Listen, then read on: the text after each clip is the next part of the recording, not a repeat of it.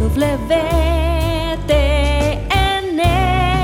la radio católica mundial.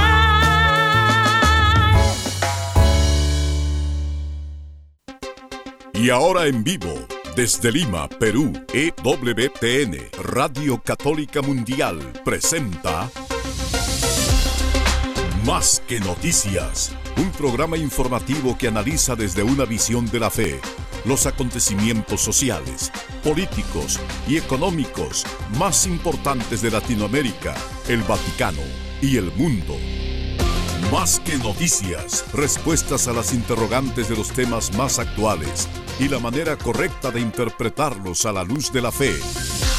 Vidas ejemplares, actualidad del Vaticano, defensa de la vida, apologética, doctrina social de la Iglesia, devociones y mucho más. Esto es Más que Noticias.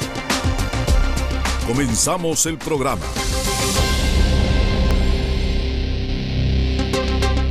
Qué importante es comenzar de nuevo. Nuestro Señor lo sabe mejor que cada uno de nosotros. La importancia de vivir la verdad como nunca antes. Un nuevo inicio nos da esa oportunidad con cada buena confesión. Y también cada año la iglesia nos da esa oportunidad con el nuevo año litúrgico, la temporada de la espera, la temporada de preparar todo para que el Señor llegando se encuentre en casa, en nuestro corazón, en nuestra vida. Para lograr esto, amigos, tenemos que hacer de Cristo la prioridad en nuestros propósitos, en nuestras intenciones con todas las personas y con todas las cosas que hacemos en estos días, porque de esa manera Cristo podrá hacerse presente en nuestra vida para evangelizarlos a ellos y será la mejor manera de prepararnos para encontrarnos con el Señor cuando venga Él en esta Santa Navidad. Gracias por acompañarnos hoy en Más que Noticias. Los saluda Eddie Rodríguez Morel. También reciba mi saludo amigos, les habla Guillermo Montezuma. Sí, estamos en tiempo de Adviento. Estas últimas semanas hemos estado pensando sobre el fin de los tiempos. El Señor nos ha puesto en alerta para que estemos preparados. Y tenemos del catecismo un número que recuerdo cuando lo leí hace muchos años atrás. Decía, esto va a tardar, va a tardar porque lo veo tan distante, porque eran otros tiempos que vivíamos, que miren lo que dice en el número 675.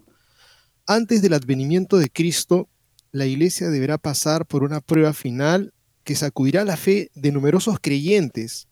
La persecución que acompaña a su peregrinación sobre la tierra develará el misterio de iniquidad bajo la forma de una impostura religiosa que proporcionará a los hombres una solución aparente a sus problemas mediante el precio de la apostasía de la verdad.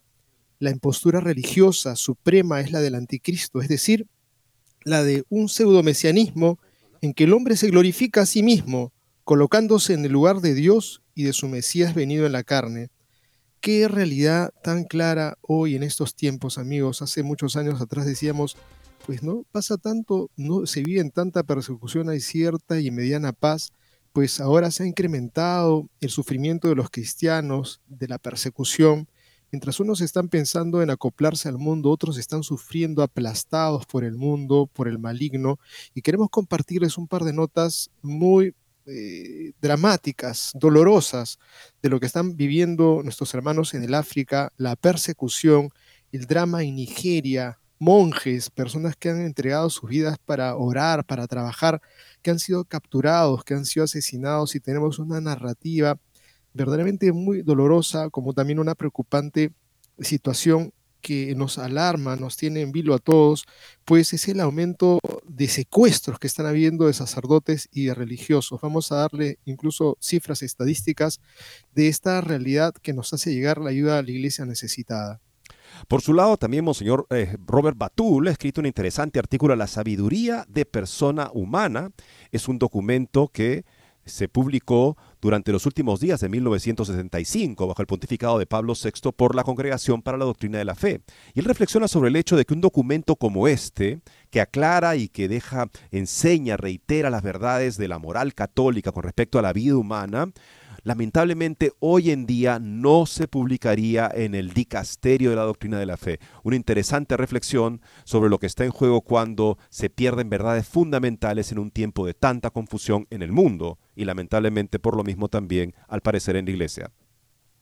Amigos, y uno puede decir el problema en dónde se encuentra, el problema tiene una característica y es que existe una crisis de credibilidad, una crisis de confianza en las instituciones y eso que vemos en el mundo que anda destruido, en estado de ruptura y que parece no tener solución, este, cuando hay esa desconfianza, el hombre no avanza a ningún lado, ninguna institución, empresa, todo queda trunco pues eso lamentablemente también ha llegado a la iglesia, una realidad de desconfianza, y es difícil decir a la gente, confíen, confíen, pero si las personas que se encuentran en los puestos en que tendrían que brindarnos confianza no la brindan, entonces, ¿qué posición puede uno tener? Tenemos un artículo interesantísimo, crítico, seguramente a algunos le va a generar bastante eh, interés, escrito por Darrick Taylor, que dice así, el Papa, los obispos y la crisis de confianza en la Iglesia. Y muy interesante porque él plantea el tema de la confianza como una condición moral de que los seres humanos podamos trabajar juntos, que es fundamental para nuestra naturaleza. Para trabajar juntos tenemos que confiar unos en otros. Y la confianza, si se pierde en una institución, pone en crisis la institución. Cuanto más en la iglesia donde tenemos que confiar en la revelación de Dios a través de la fidelidad de sus representantes. Muy interesante artículo de un historiador notable que escribe regularmente para Crisis Magazine. Por otro lado, amigos, buenas noticias para la defensa de la vida. Cierre de 137 clínicas abortistas en dos años en los Estados Unidos. Los excelentes frutos de la eh, derogación del infame fallo Roe contra Wade que impuso el aborto en los Estados Unidos, una buena noticia para la vida en ese país. Y tenemos una excelente noticia, amigos, que es aquí, en nuestra patria, aquí en el Perú, en que ha nacido una institución, una plataforma que está promoviendo libertad, pero libertad no a secas, no a solas, sino la libertad de los padres para educar a sus hijos. Se está tratando de apuntar a diferentes ámbitos en donde se va a resaltar los valores familiares. Queremos compartirles esta magnífica noticia para que de una u otra manera se reedite en sus naciones. Seguramente que existen buenas iniciativas, pero aquí queremos contarles esta que ha surgido en la patria a la cual, en la cual nosotros estamos transmitiendo en el Perú, como, ¿con qué título? Padres peruanos. Y la santidad es siempre la mejor noticia. El cardenal Omeya crea la Asociación Canónica para avanzar la beatificación de Antonio Gaudí, el gran arquitecto de la Sagrada Familia, que en efecto está en proceso de canonización. Esperemos que esta asociación canónica católica, porque anteriormente estaba siendo promocionado esto por una organización civil, pueda llevar a feliz término esta causa. Con esto y más amigos regresamos después de una muy breve pausa. No se muevan de EWTN, Radio Católica Mundial Enseguida regresamos con Más que Noticias.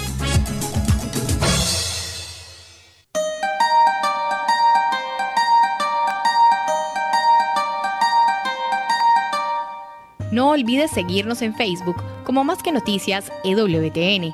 Allí podrás encontrar las noticias que tratamos día a día en el programa. Además, pueden escribirnos con sus comentarios o sugerencias.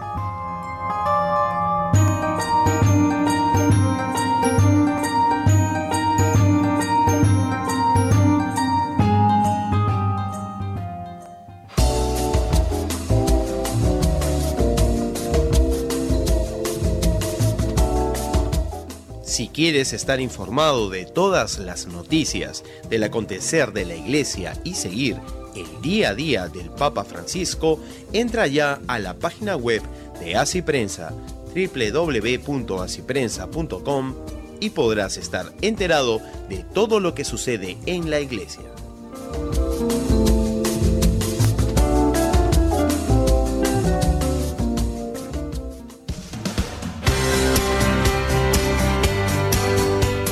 Ya regresamos en EWTN, Radio Católica Mundial, con su programa Más que Noticias. Y comenzamos amigos con noticias de la persecución de la iglesia. La iglesia perseguía desde fuera, en países donde crece en fidelidad, y la iglesia perseguía desde dentro cuando lamentablemente algunos eclesiásticos utilizan el poder que tienen para confirmarnos en la fe para sembrar dudas o dejar que ideas contrarias a la fe giren libremente, circulen libremente por la iglesia con un tipo de sanción o con un tipo de recomendación de la jerarquía. Muy lamentable. Comenzamos entonces con esta iglesia fiel que encontramos en Nigeria, noticia tras noticia, lamentablemente, esa persecución que parece no parar en ese país. El título de la nota es Drama en Nigeria, monjes capturados, uno asesinado en un acto de brutalidad sin piedad la noche del 17 de octubre. Quedará marcada en la memoria de los monjes del monasterio benedictino de Eruku, Nigeria, donde el hermano Godwin S. dedicó sus últimas horas alentando a sus compañeros antes de enfrentar un destino trágico. Recientemente el hermano Peter Olare Wahu narró la impactante experiencia de ser secuestrado y torturado junto a otros dos monjes pertenecientes a un monasterio benedictino en Nigeria, donde lamentablemente uno de ellos perdió la vida en manos de los captores. El hermano Godwin S dedicó sus últimas horas alentando a sus compañeros monjes antes de ser señalado, disparado y arrojado a un río de corriente veloz. Ese junto con Olareiwahu y el hermano Anthony S. fue secuestrado el 17 de octubre del monasterio benedictino de Eruku, diócesis de Yorin, Lamentablemente, ese fue sometido a torturas y perdió la vida. Ante la imposibilidad de hallar el cuerpo del monje, el monasterio llevó a cabo sus honras fúnebres en la Catedral de San José en Lorín el 22 de noviembre tras varios días de búsqueda en el río. Debilitado y con lesiones en su cuerpo a causa de los constantes castigos sufridos durante su periodo de cautiverio, se desplomó entre los brazos de sus compañeros monjes. Fue trasladado desde el monasterio al hospital, donde recibió 30 inyecciones para su recuperación. Posteriormente le otorgaron algunos días adicionales para restablecerse de ser dado de alta, aunque aún necesitaba desplazarse en silla de ruedas. Olarayewahu mantuvo una conversación con Asi África el 26 de noviembre, poco tiempo después de haber recibido el alta hospitalaria. Estábamos muy mal, en muy mal estado, cuando los secuestradores finalmente nos dejaron libres. Un día más con ellos y seguramente habríamos muerto, comentó a sus entrevistadores sobre ese momento. Asimismo, relató con detalle cómo fue el momento en que varios hombres armados entraron a la fuerza al monasterio y llevaron a cabo el secuestro. Relató que en torno a la una de la madrugada del 17 de octubre, un grupo de nueve hombres armados con rifles AK-47, machetes y otras armas ingresó al monasterio mientras los hermanos dormían. Más tarde los monjes descubrieron que uno de los individuos era un granjero previamente secuestrado en otro lugar quien fue coaccionado para llevar a los sospechosos fulani, pastores musulmanes, hasta el monasterio. Eventualmente la familia de este hombre logró negociar con éxito su liberación.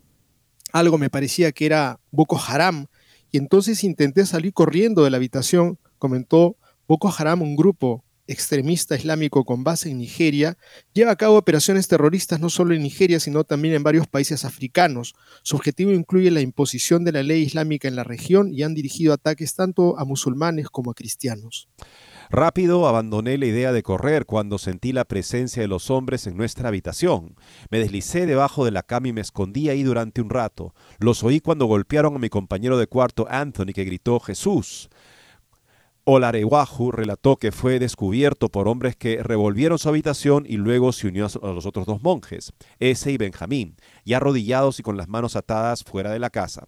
Cuando se les pidió entregar sus teléfonos, ese mencionó que Oga, el maestro de novicios, los tenía, por lo que Olarewahu ofreció voluntariamente su teléfono temiendo por la seguridad del maestro. Posteriormente, el líder de la banda preguntó quiénes hablaban Ausa y Benjamín al levantar la mano recibió un fuerte golpe en la cara. Los otros tres monjes, Olarewahu, Eze y Anthony Eze, que no hablaban a Hausa, fueron secuestrados y sufrieron hambre durante cinco días, caminando descalzos por diferentes terrenos. Fueron liberados el 21 de octubre después de ser estratégicamente separados y con las manos atadas. Eze lideraba el grupo durante la experiencia. Los secuestradores estaban muy bien coordinados enviaban a dos hombres vestidos normalmente durante el día para inspeccionar el paisaje y encontrar las rutas que usaríamos durante la noche. Cuando caía la noche, nos ponían en movimiento haciéndonos caminar muchas horas, recordó el Arewahu. No nos dejaban quejarnos y nos golpeaban con machetes, las armas y grandes palos de madera. Al amanecer nos empujaban entre los arbustos y nos hacían sentarnos rodeándonos. A veces soportábamos la lluvia mientras ellos mismos hacían fuego lejos de nosotros. Los secuestradores solicitaban 150 millones de nairas, aproximadamente son 190 mil dólares, al monasterio. En una llamada realizada algunas horas después del secuestro, Olareguaju señaló que esta suma era excesiva para la capacidad económica del monasterio.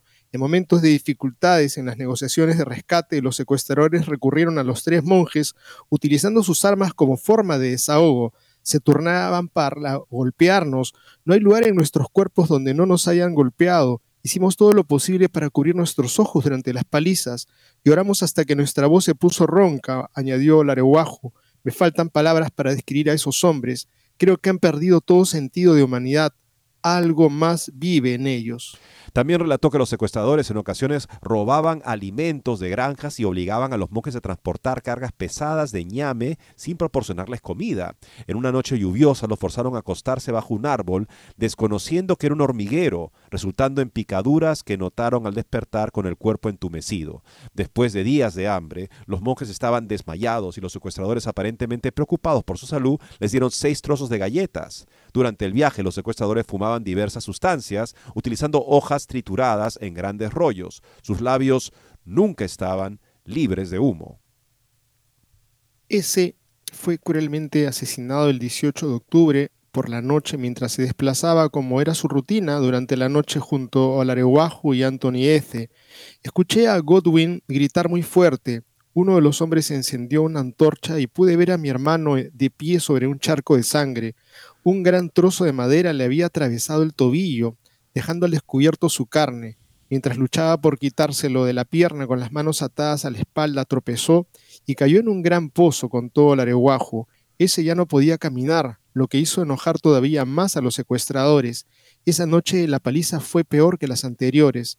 Los hombres nos habían seguido amenazando con matarnos. Esa noche supimos que iban a cumplir sus amenazas, continuó relatando el areguajo. Escuché a uno de los hombres rastrear su arma, dije una oración. Padre, en tus manos encomiendo mi espíritu, y oí un tiro. Fue a Godwin a quien le dispararon. Es increíble pensar, amigos, que esta brutalidad, esta barbarie puede existir en personas que de alguna manera se sienten justificadas para eh, someter a tal eh, sufrimiento, este, como con un hábito, con una intención sadista.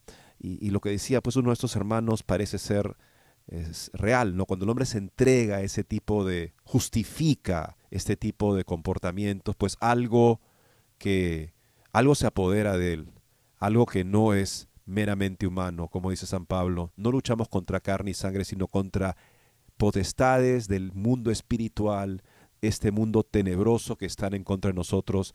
Y este hermano, este buen hermano, estuvo tratando de animar a sus hermanos horas antes, alentando a sus compañeros antes de enfrentar este trágico desenlace. Trágico, sí, humanamente hablando, pero para alguien que está alentando a sus hermanos en esas condiciones, podemos decir, la gracia ya dejaba ver que el Señor tenía para él la merecida corona de gloria. Continúa esta nota, amigos. En verdad es muy lamentable y doloroso tener que narrar esta situación que nos llena de una profunda pena.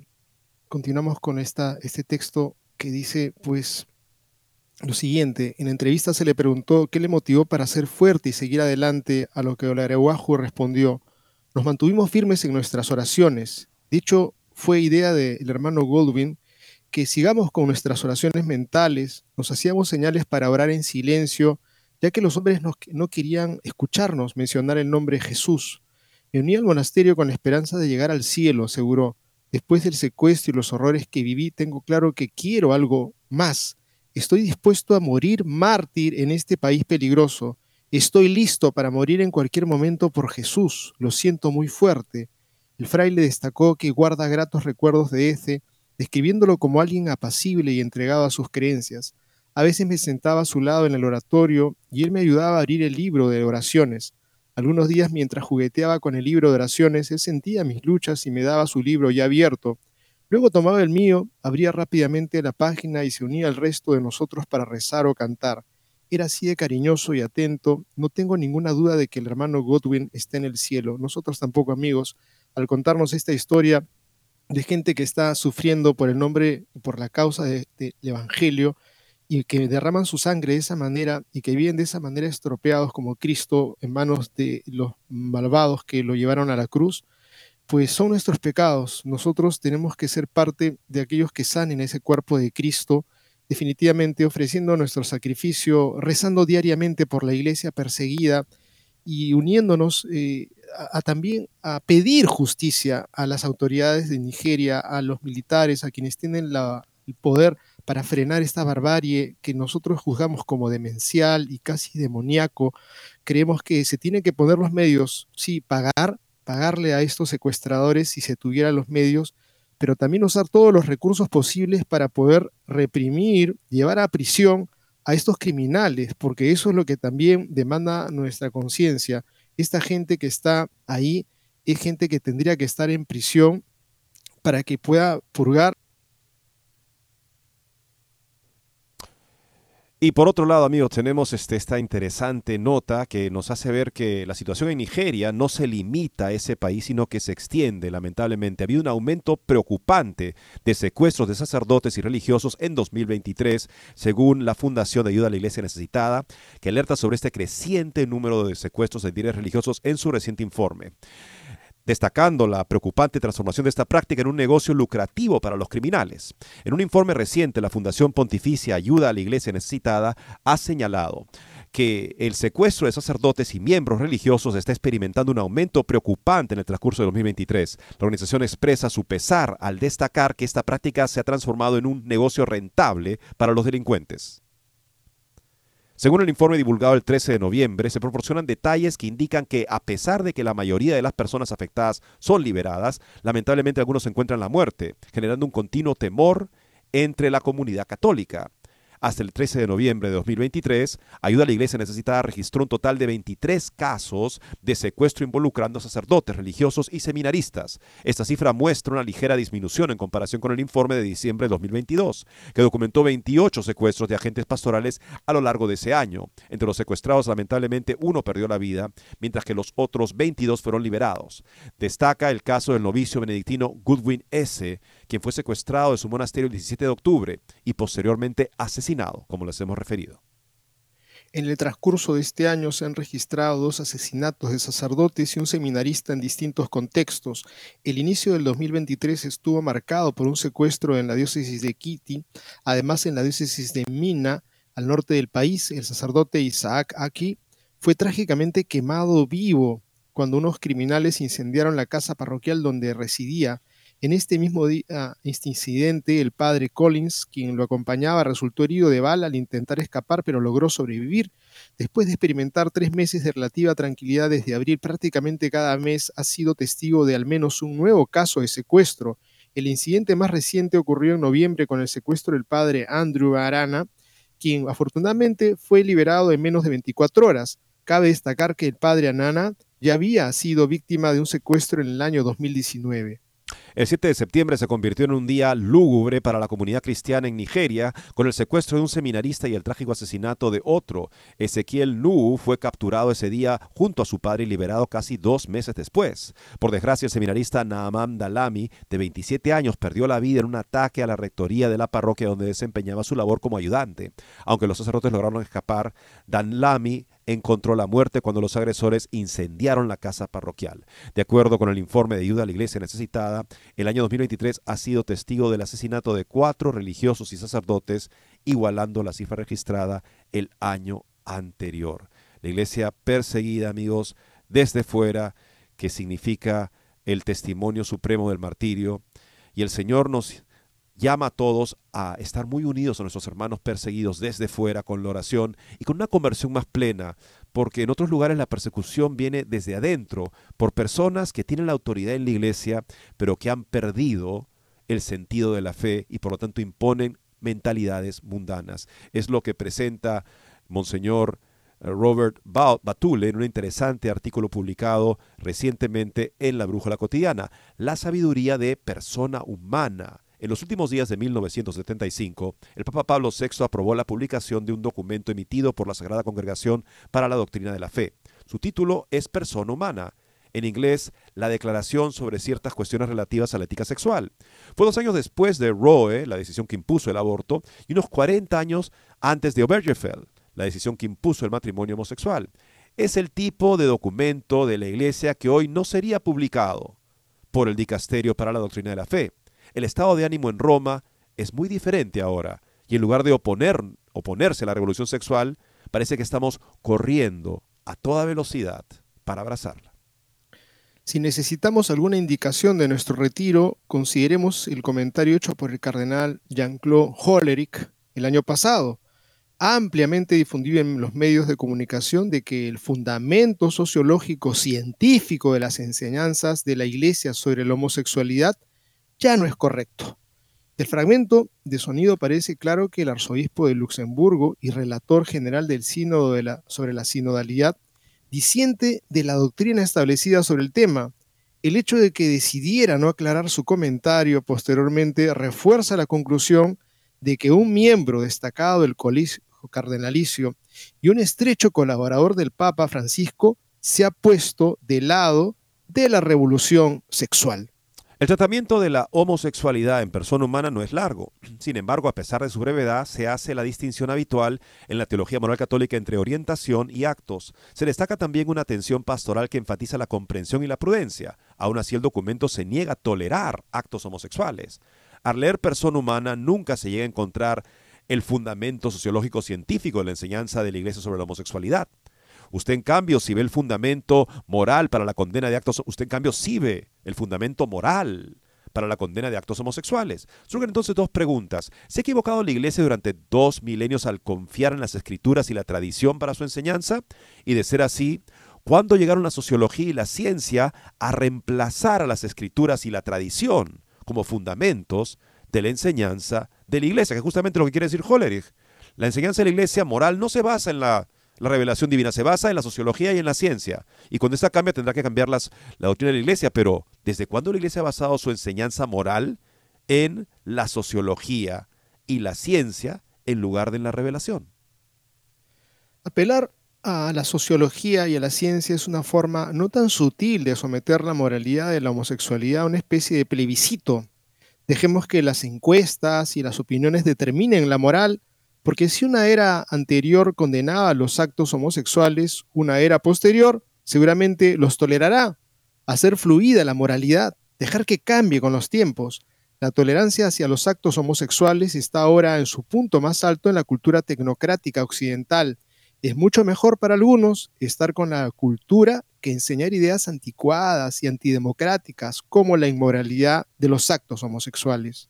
Además de la posición ignorante sobre la moralidad de los actos homosexuales, argumentan los opositores, también es la forma en que la Iglesia llega a esta posición. Persona Humana sostiene que es por una consideración de la naturaleza de los actos mismos que una aprobación moral debe ser rechazada. Naturaleza es un término y concepto perteneciente al análisis filosófico, que hoy encuentra muchos escépticos y negadores rotundos. Lo mismo se aplica a los actos homosexuales entendidos como intrínsecamente desordenados. Mucha gente no puede comprender tal caracterización.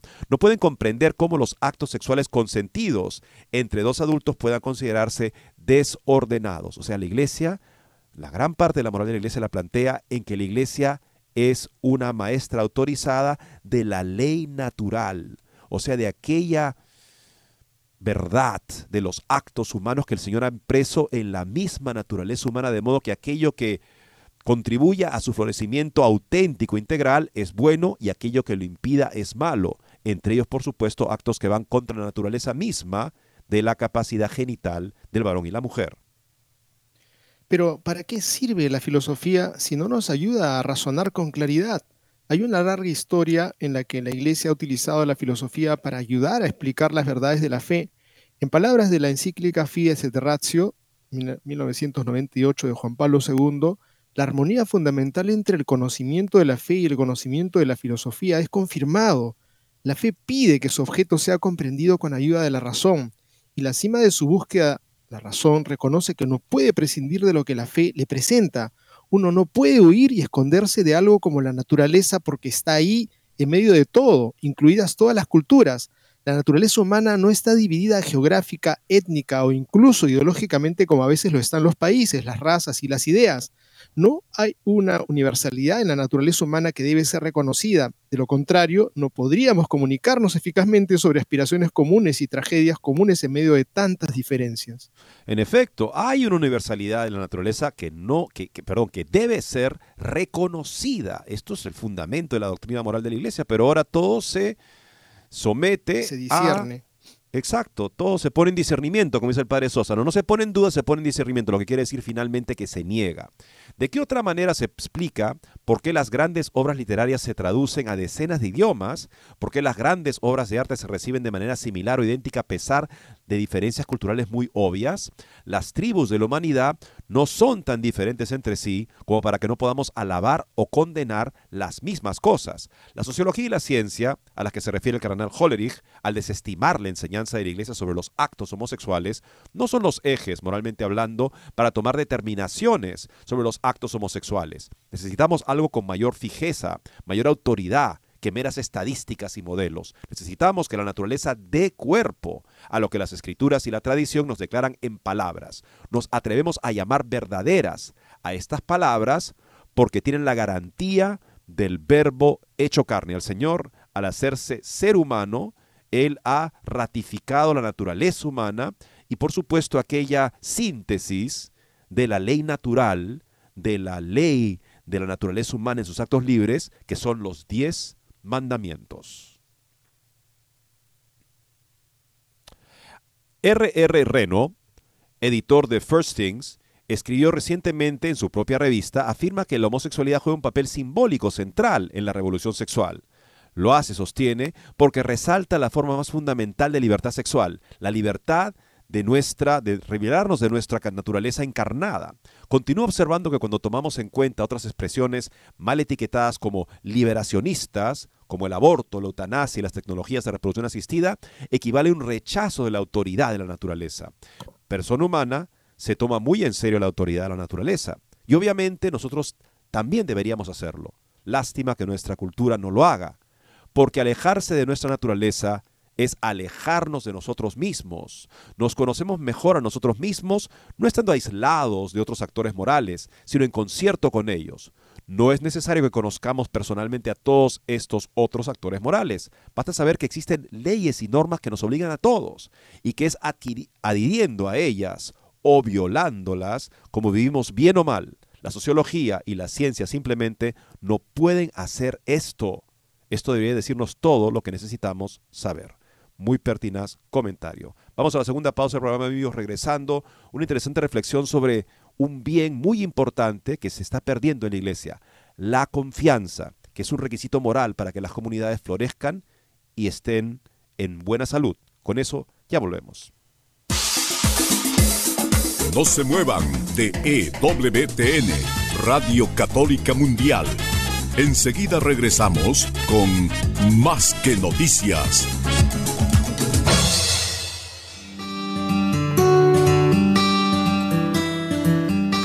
En la página web de EWTN podrás encontrar los programas de EWTN Radio y Televisión.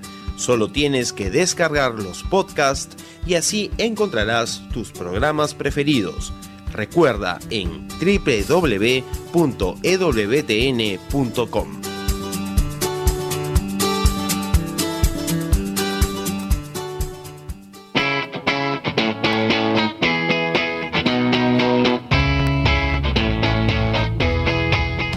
Te invitamos a que visites la página web de Asiprensa, www.asiprensa.com, donde encontrarás todas las noticias y actualidad de la Iglesia en el mundo. No lo olvides, www.asiprensa.com.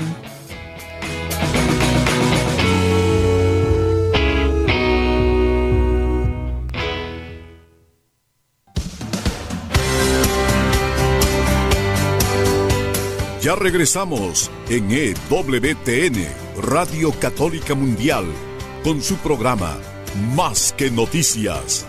Para comunicarse en vivo con Más que Noticias, nos pueden llamar desde Estados Unidos al teléfono gratuito 1-866-398-6377 y desde cualquier parte del mundo al 205-271-2976.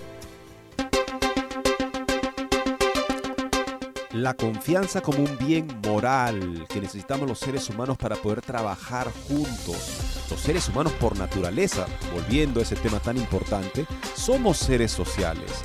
No podemos realizarnos cabalmente sin depender en los demás. Y para poder depender en los demás, eso ya implica una importante condición moral que se llama confianza. ¿Qué pasa si una asociación, un grupo humano pierde la confianza? Pues está en una de las peores crisis que se puede imaginar. Y es lo que estamos atravesando lamentablemente en la Iglesia Católica en los últimos años. El historiador Derek Taylor, con perspectiva histórica, nos orienta en este artículo, el Papa, los obispos y la crisis de confianza de la Iglesia.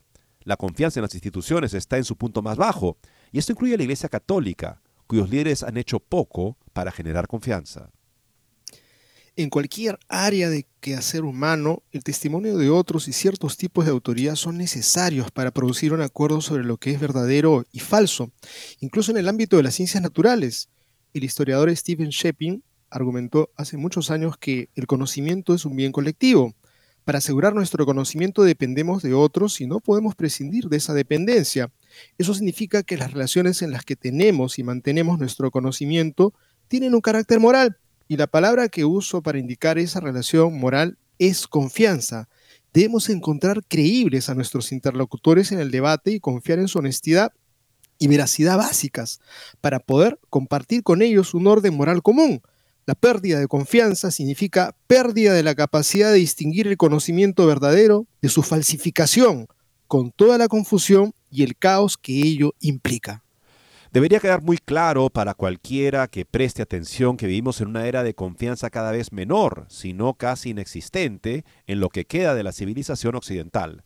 Aunque eso es bastante obvio, si desea confirmarlo puede consultar una variedad de encuestas realizadas desde la década de 1960 que muestran cuán poco confían la mayoría de los estadounidenses, él habla así, en su gobierno, los medios de comunicación y otras autoridades. Esta lista también incluye a la Iglesia Católica. La diferencia, por supuesto, entre esas instituciones y la Iglesia es que ella posee la misión divina. Sin embargo, está claro que la desconfianza entre obispos y sacerdotes, clérigos y laicos, entre católicos y laicos, ha envenenado completamente a la novia de Dios en la tierra. Dos acontecimientos recientes lo ilustran. El sínodo sobre la sinodalidad llegó a su conclusión en el 2023 sin aparentemente un intento definitivo de revocar la enseñanza católica sobre la homosexualidad o el orden sagrado. El otro es la expulsión por parte de la Santa Sede del obispo Joseph Strickland de su sede en Tyler, Texas, por razones que no están del todo claras y que el Vaticano no ha intentado aclarar, entre paréntesis. Para aquellos de cuño progresista, estos acontecimientos han sido motivo de alegría ya que acarician la idea de que la Iglesia finalmente pueda ceder a sus demandas de cambios radicales. Entre quienes se han alarmado por los aspectos más radicales de este pontificado, las reacciones se han vuelto bastante tóxicas. Algunos han censurado a quienes temían que el sínodo tolerara cambios radicales en la enseñanza de la Iglesia, con lo que equivale a una falta de fe, porque el sínodo no emitió ninguna declaración doctrinal. Otros han acusado de protestantes a quienes criticaron la institución del obispo Strickland por parte del Papa Francisco por su disposición a criticar e incluso desobedecer al Papa. Estoy entre los que han sido muy críticos con Francisco, escribe el autor, y creo que su pontificado ha sido un desastre moral y espiritual. Así que naturalmente soy sensible a tales acusaciones. La cuestión de la obediencia al Papa se ha convertido en el subtexto de prácticamente todas las discusiones en la Iglesia en estos días, en parte debido a, las acciones del Papa Francisco, en parte porque la Iglesia moderna, desde el Vaticano I, la ha hecho central, eh, en todos los aspectos de la vida de la iglesia, o sea, el Papa con la definición de la infalibilidad, ¿no? Pero lo que quienes, pero lo que quienes critican a los críticos del Papa deben entender es que hay algo más además de la obediencia en juego cuando se trata de la autoridad de cualquier tipo, es decir, la confianza. A menudo parece que estos críticos, pueden llamarlos, este, bueno, creen que cualquier crítica a Francisco equivale a desobediencia, que cualquier desobediencia equivale a herejía, cisma o ambas cosas.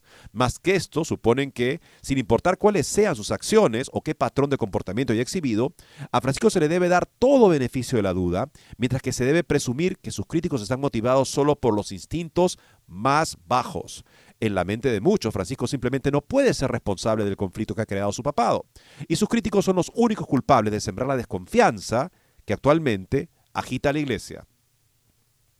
Pero obviamente este no es el caso.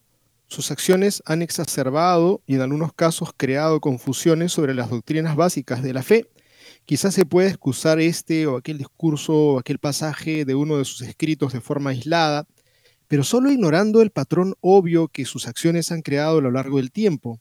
El Papa Francisco se ha negado sistemáticamente a aclarar declaraciones que parecen contradecir enseñanzas que provienen directamente de Cristo mismo, ha concedido entrevistas en las que su interlocutor afirmó que negaba la existencia del infierno y apenas se molestó en corregir estas afirmaciones.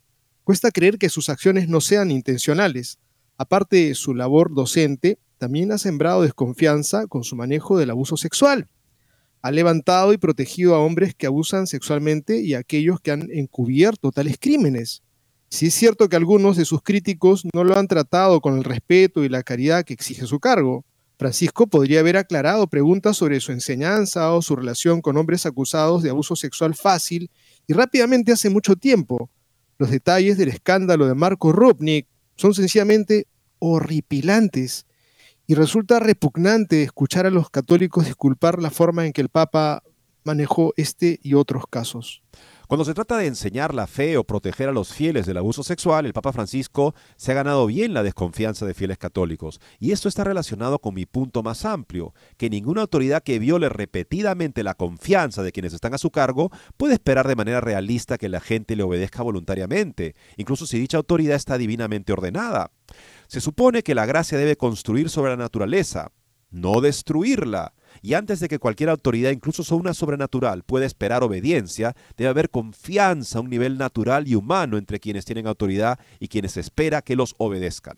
Y es por eso que llamar protestantes a personas que se oponen a que el obispo Strickland sea destituido mientras los obispos alemanes que dan permiso a sus sacerdotes para bendecir uniones entre personas del mismo sexo permanezcan en sus cargos, es profundamente incorrecto y perjudicial. Estos insultos no son solo irreflexivos, poco caritativos y sobre todo falsos, sino que profundizan la desconfianza que ya existe, al tiempo que distraen la atención del hombre responsable en última instancia de este desastre, el Papa. Quienes continúan poniéndole excusas ignoran los patrones más amplios del gobierno de Francisco, tanto antes como después de convertirse en Papa. Su pontificado ha sido paralelo a su ascenso y caída como superior de los jesuitas en Argentina, donde al final de su mandato su orden estaba amargamente dividida entre sus partidarios y sus detractores. Esa fue la razón por la que él fue, lo recordamos acá, retirado como provincial de los jesuitas en Argentina por el superior general, porque había cometido supuestamente el max, la más grave falta que puede haber para cualquier superior, que es dividir a los miembros de la compañía, y en efecto es lo que había hecho. Estaban los apasionadamente pro, eh, digamos, Jorge Mario Bergoglio como superior, y los apasionadamente en contra de él, lo cual se mereció un retiro de cuatro años a un lugar oscuro donde no pudo básicamente hacer nada excepto oír confesiones y escribir un par de libros sobre eh, la noche oscura del alma. Diciendo a los católicos que deberían estar contentos, el obispo de Roma ha declarado que los sacerdotes pueden bendecir las uniones homosexuales caso por caso, pero no ha cambiado las enseñanzas de la iglesia, entre comillas, ni ha excusado su historial de abuso sexual porque el historial de Juan Pablo II también era cuestionable sobre ese tema, no son de ninguna manera respuestas adecuadas a las críticas razonables sobre la enseñanza y el gobierno de Francisco, ¿no? Esos que dicen, mira, todo ha sido siempre igual. No, no, no, no. Francisco, precisamente porque tiene la máxima autoridad en la iglesia, en la tierra, tiene la mayor parte de la responsabilidad por nuestro desastre actual, incluso si sus críticos no están exentos de culpa pero esto no significa que Francisco sea responsable de la crisis más amplia de la Iglesia que lo precedió durante mucho tiempo. Esta crisis de confianza tiene sus raíces en una noción deformada de obediencia. La mayoría de los católicos con los que me he encontrado suponen que cualquiera que sea la acusación o crítica, a menos que esté expresada en los términos más abiertamente sumisos, necesariamente debe dañar a la Iglesia, Semejante actitud hace prácticamente imposible una discusión honesta de los problemas.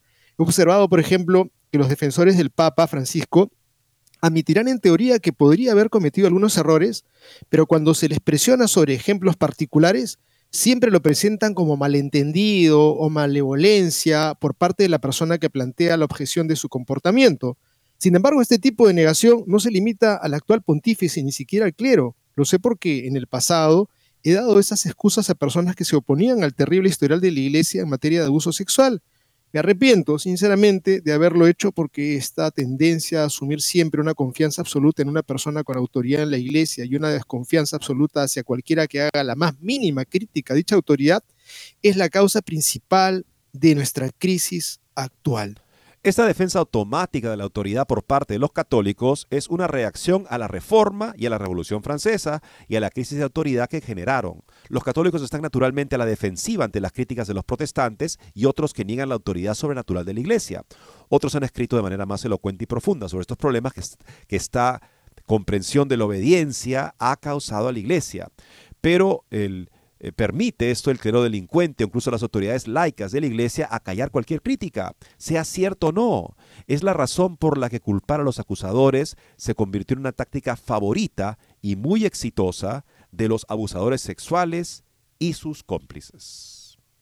Esta actitud persiste porque simplifica las cosas para el clero, especialmente para los obispos que no tienen que enfrentar críticas genuinas, pero también simplifica las cosas para los laicos ya que les absuelve de la responsabilidad de pensar por sí mismos.